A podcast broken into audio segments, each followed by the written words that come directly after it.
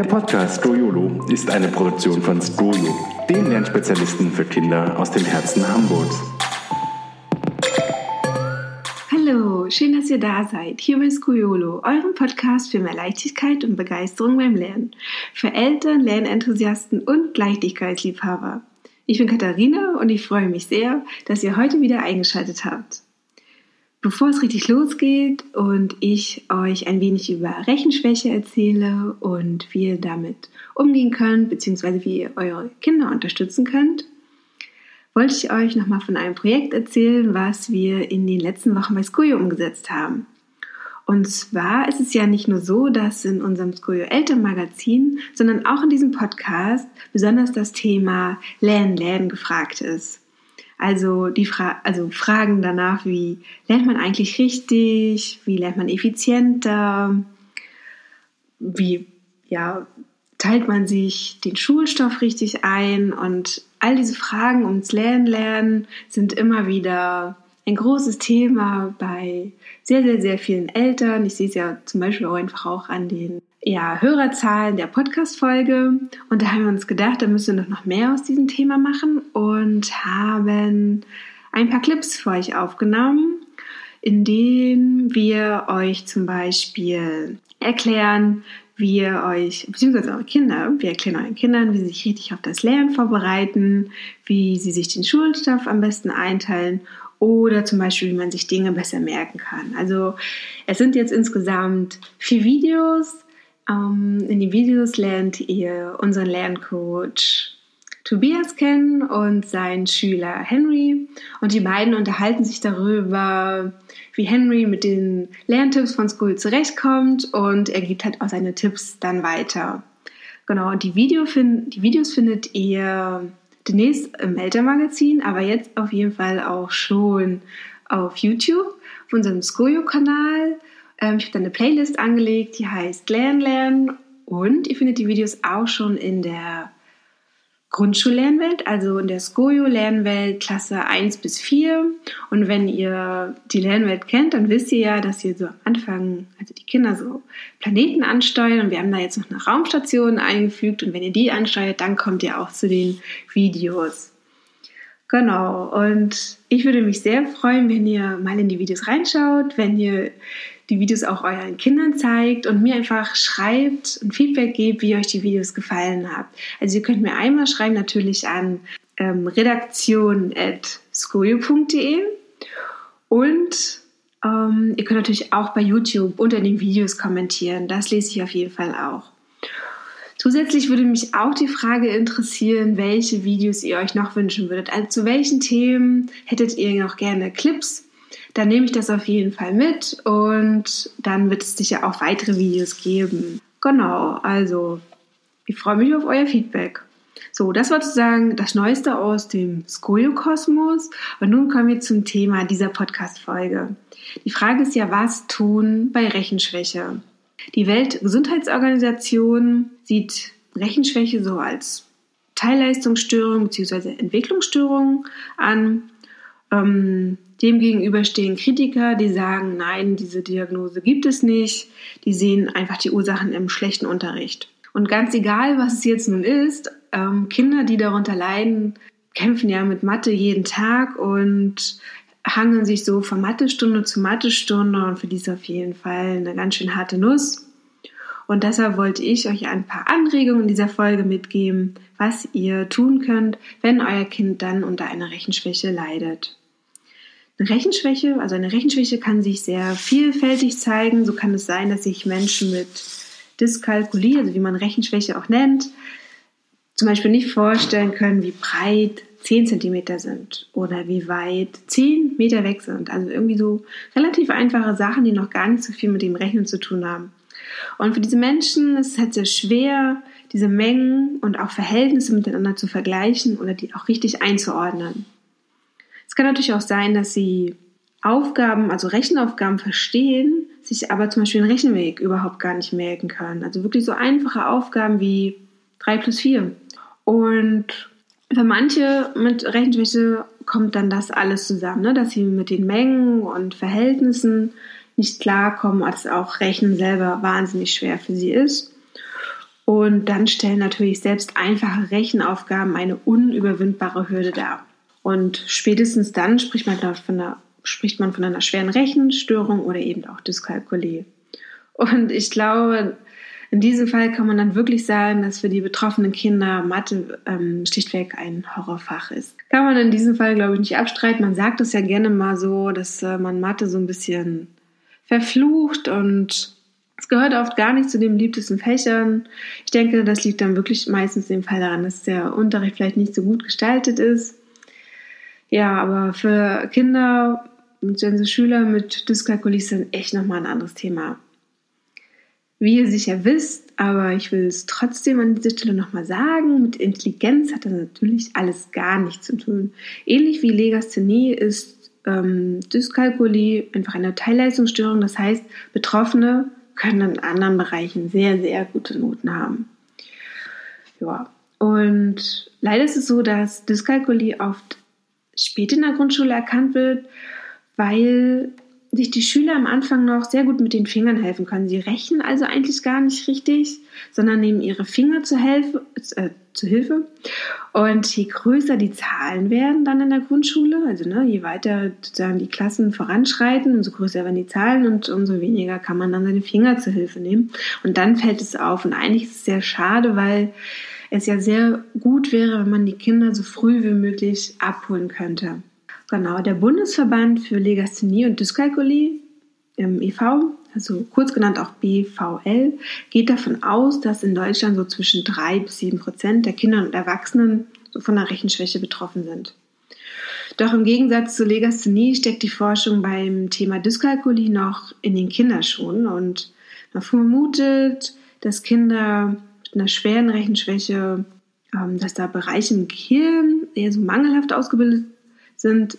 Da würde ich mich jetzt aber nicht so weit aus dem Fenster lehnen. Es ist noch eine Vermutung. Es gibt also erheblichen Nachholbedarf bei diesem Thema und vor allem natürlich auch, also nicht nur bei der Suche nach den Ursachen, sondern auch dabei, also spezielle Förderangebote zu entwickeln. Wie, wie kann man eigentlich Kinder in diesem Fall fördern und richtig unterstützen? Und Legastheniker haben es, sag ich mal, in diesem Moment ein bisschen leichter, weil es einfach schon viel etablierter ist, viel anerkannter und in vielen Schulen gibt es sogar einen Ansprechpartner vor Ort und spezielle Förderprogramme, die schon entwickelt wurden und manchmal sogar auch mehr Zeit bei den Klassen arbeiten und genau, es wird, also sie bekommen einfach schon die richtige Unterstützung, während Kinder mit Rechenschwäche da oft noch vergleichsweise, vergleichsweise wenig Unterstützung erhalten.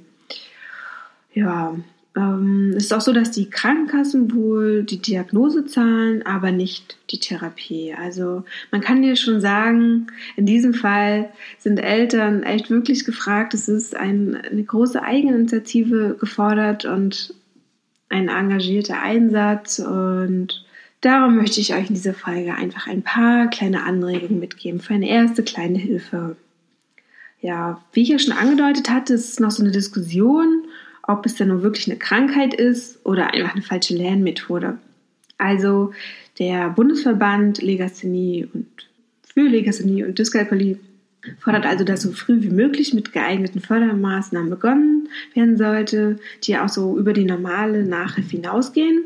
Denn ganz klar ist hier das sture Üben von Rechentechniken und nur das Wiederholen des Schulstoffs, das, das bringt hier nicht viel. Und das führt sozusagen zu den Kritikern, die sagen, viele Kinder können nur rechnen lernen, wenn sie verstehen, warum ein Verfahren funktioniert. Kritiker sagen dann also, es liegt gar nicht an, weiß ich, irgendeiner einer, mangelhaften Ausbildung im Gehirn, sondern einfach daran, dass der Unterricht so langweilig ist und einfach nicht die richtigen Wege den Kindern vermittelt, wie sie dann Aufgaben lösen können. Der Matheunterricht versagt sozusagen und das wird dann in sozusagen Versagen des Schülers umgedeutet. Und das kann zum Beispiel daran liegen, dass der Unterricht zu sehr einfach auf richtige Ergebnisse und zu wenig aufs Verständnis ausgelegt ist. Und Kritiker sind auch der Meinung, es klingt halt wie, wie so eine Krankheit und vermittelt dann ja die Botschaft, damit wirst du nicht richtig lernen. Und da könnte dann natürlich auch eine Gefahr drin bestehen, dass Kinder dann halt so diesen Glaubenssatz entwickeln, das kann ich sowieso nicht. Und wenn wir so eine Sperre im Kopf haben, dann wird es auch mit dem Rechnen nichts. Ähm, genau. Und es ist natürlich wahnsinnig wichtig, dass Kinder so die verschiedenen Grundrechenarten verstehen, denn da bauen ja alle anderen Sachen drauf auf. Das ist ja einfach so, wenn wir die nicht verstanden haben, dann können wir immer weniger dem Unterricht folgen und dann wird es halt enorm schwer, irgendwo wieder einzusteigen.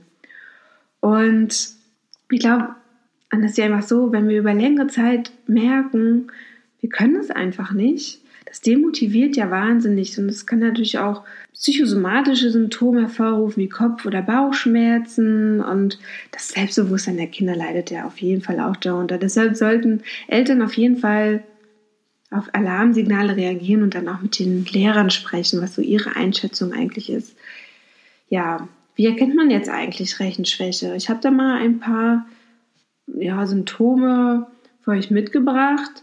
Ich denke, es ist wichtig, das einfach über einen längeren Zeitraum zu beobachten und jetzt nicht sofort zu denken, okay, wenn einzelne Symptome irgendwie auftritt, dann äh, hat mein Kind eine Rechenschwäche. Ich glaube, über das eine oder andere Thema sind auch wir gestolpert. Ich denke, es kommt einfach auch auf den Zeitraum drauf an und man bekommt ja irgendwann ein Gefühl, mein Kind versteht es einfach nicht. Es kann es, kann es einfach nicht einschätzen und ich glaube, das ist ganz gut. Das, also das könnte können Eltern somit am besten einschätzen. Also noch die Symptome. Zum einen können das Schwierigkeiten beim Umgang mit den Mengen und Maßeinheiten sein, das hatte ich ja schon angedeutet. Rechenarten werden immer wieder verwechselt. Es gibt Schwierigkeiten bei der Zuordnung von Mengen und Zahlen oder auch bei dem korrekten Schreiben von Zahlen und auch beim Lesen der Uhr, dass das so gar nicht verstanden wird. Ähm, dann auch Schwierigkeiten der Übertragung von Textaufgaben, so in mathematische Zusammenhänge und auch einmal Probleme mit dem Dezimalsystem. Wie gesagt, es kann immer an der einen oder anderen Stelle ein Problem geben, aber wenn es wirklich, wenn jetzt zum Beispiel alles zusammenkommt und es einfach auch gar keine Entwicklung gibt in der in Monaten und meinetwegen auch Jahren, dann sollte man da auf jeden Fall mal näher drauf schauen. Die meisten, äh, also in den meisten Fällen findet ihr so Ansprechpartner, also sind Ansprechpartner also Jugendpsychiater sowie Kinder- und Jugendpsychotherapeuten. Sie würden dann so einen Test auf Dyskalkulie durchführen. Das ist so ein Rechentestverfahren und auch so ein Intelligenztest. Mm, das, das ist schon so, dass es teilweise kritisiert wird und so ein bisschen als willkürlich betitelt, aber ich denke, es bietet vielleicht auch eine erste Orientierung und dadurch schafft man es ja dann vielleicht auch, dass man die richtige Förderung für sein Kind findet.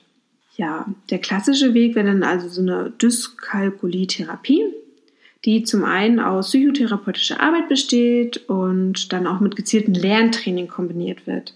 Das heißt, es werden auch neben Lernstrategien auch die seelische Stabilität des Kindes gefördert. Denn wie gesagt, wenn man schon sehr lange darunter leidet und einfach keinen Erfolg hat und dann, dann ist es total wichtig, dass das Selbstbewusstsein da gestärkt wird. Und die richtige Methode zu finden, da kann ich mir gut vorstellen, ist für die meisten Eltern nicht einfach. Es gibt viele Förderprogramme. Deshalb schaut doch einfach mal, ob es zum Beispiel vom, vom BVL geprüft wurde. Also genau dieser, den ich ja schon erwähnt hatte, dem Bundesverband für Legasthenie und Dyskalkulie. Genau. Und da könnt ihr auf der Seite auch nach geeigneten Therapeuten suchen. So, was könnt ihr jetzt eigentlich sozusagen akut tun, ähm, wenn euer Kind unter Rechenschwäche leidet? Ähm, Kinder sind ja in diesem Fall oft wirklich frustriert und leiden unter einem geringen Selbstwertgefühl. Und deshalb brauchen sie vor allem in erster Linie jemanden, der ihnen den Rücken stärkt, denn auch nur so kann die Therapie dann auch erfolgreich sein.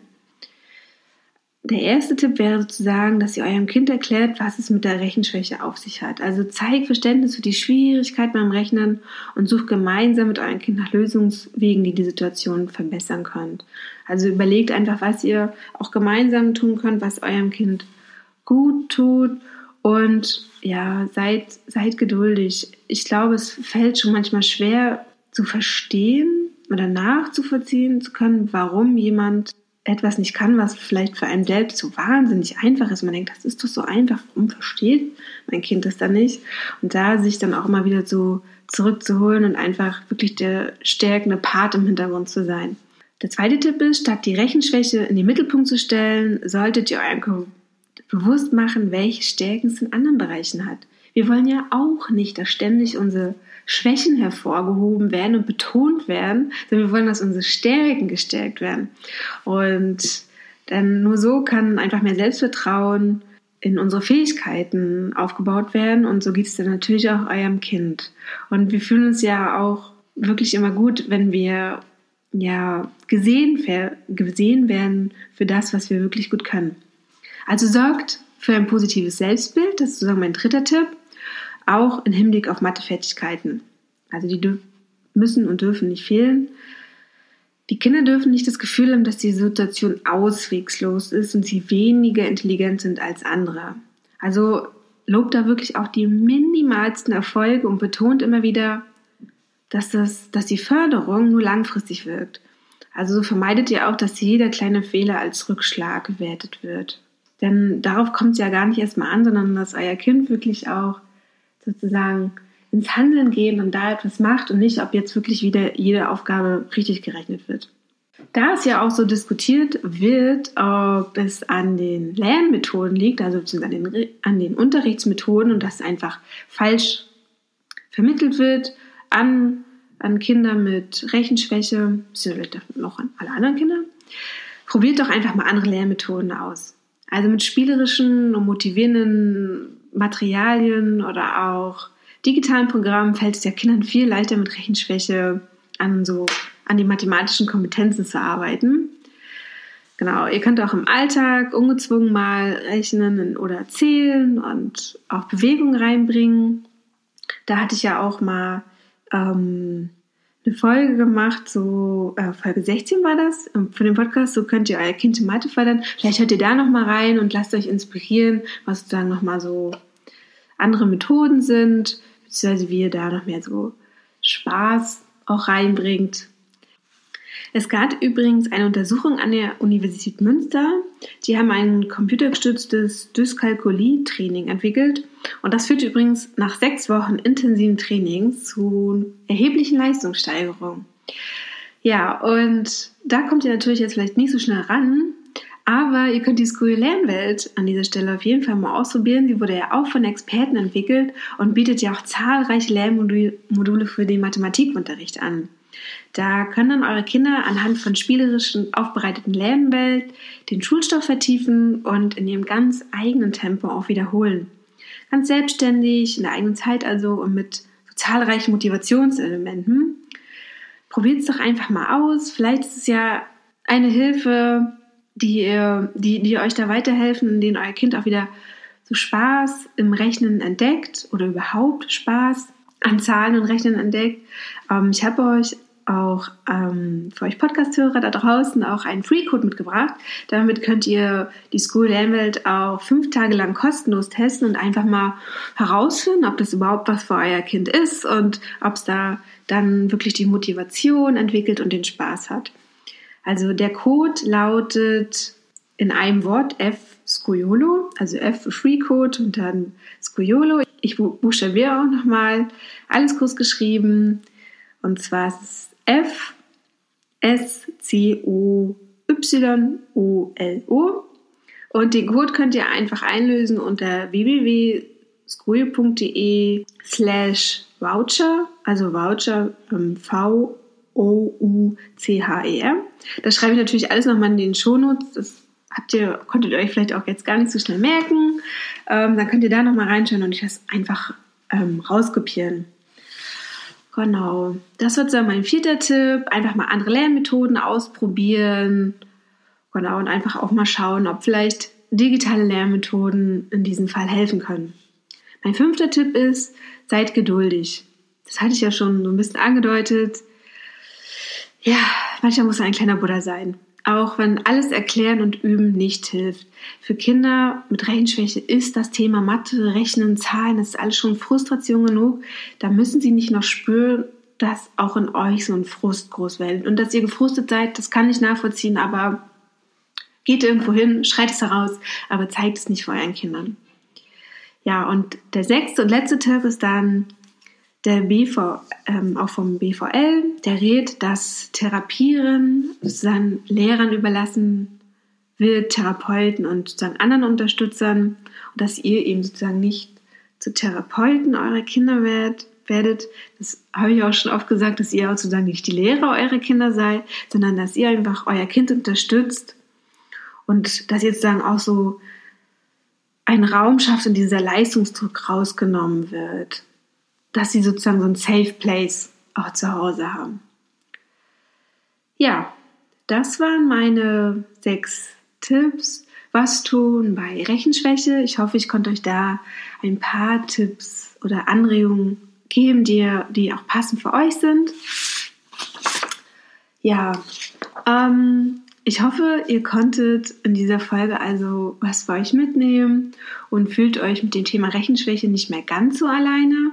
Schaut doch einfach nochmal im Elternmagazin rein. Da haben wir auch noch ein paar Tipps rund um Rechenschwäche, Dyskalkulie und wie man so mit Matheblockaden umgeht.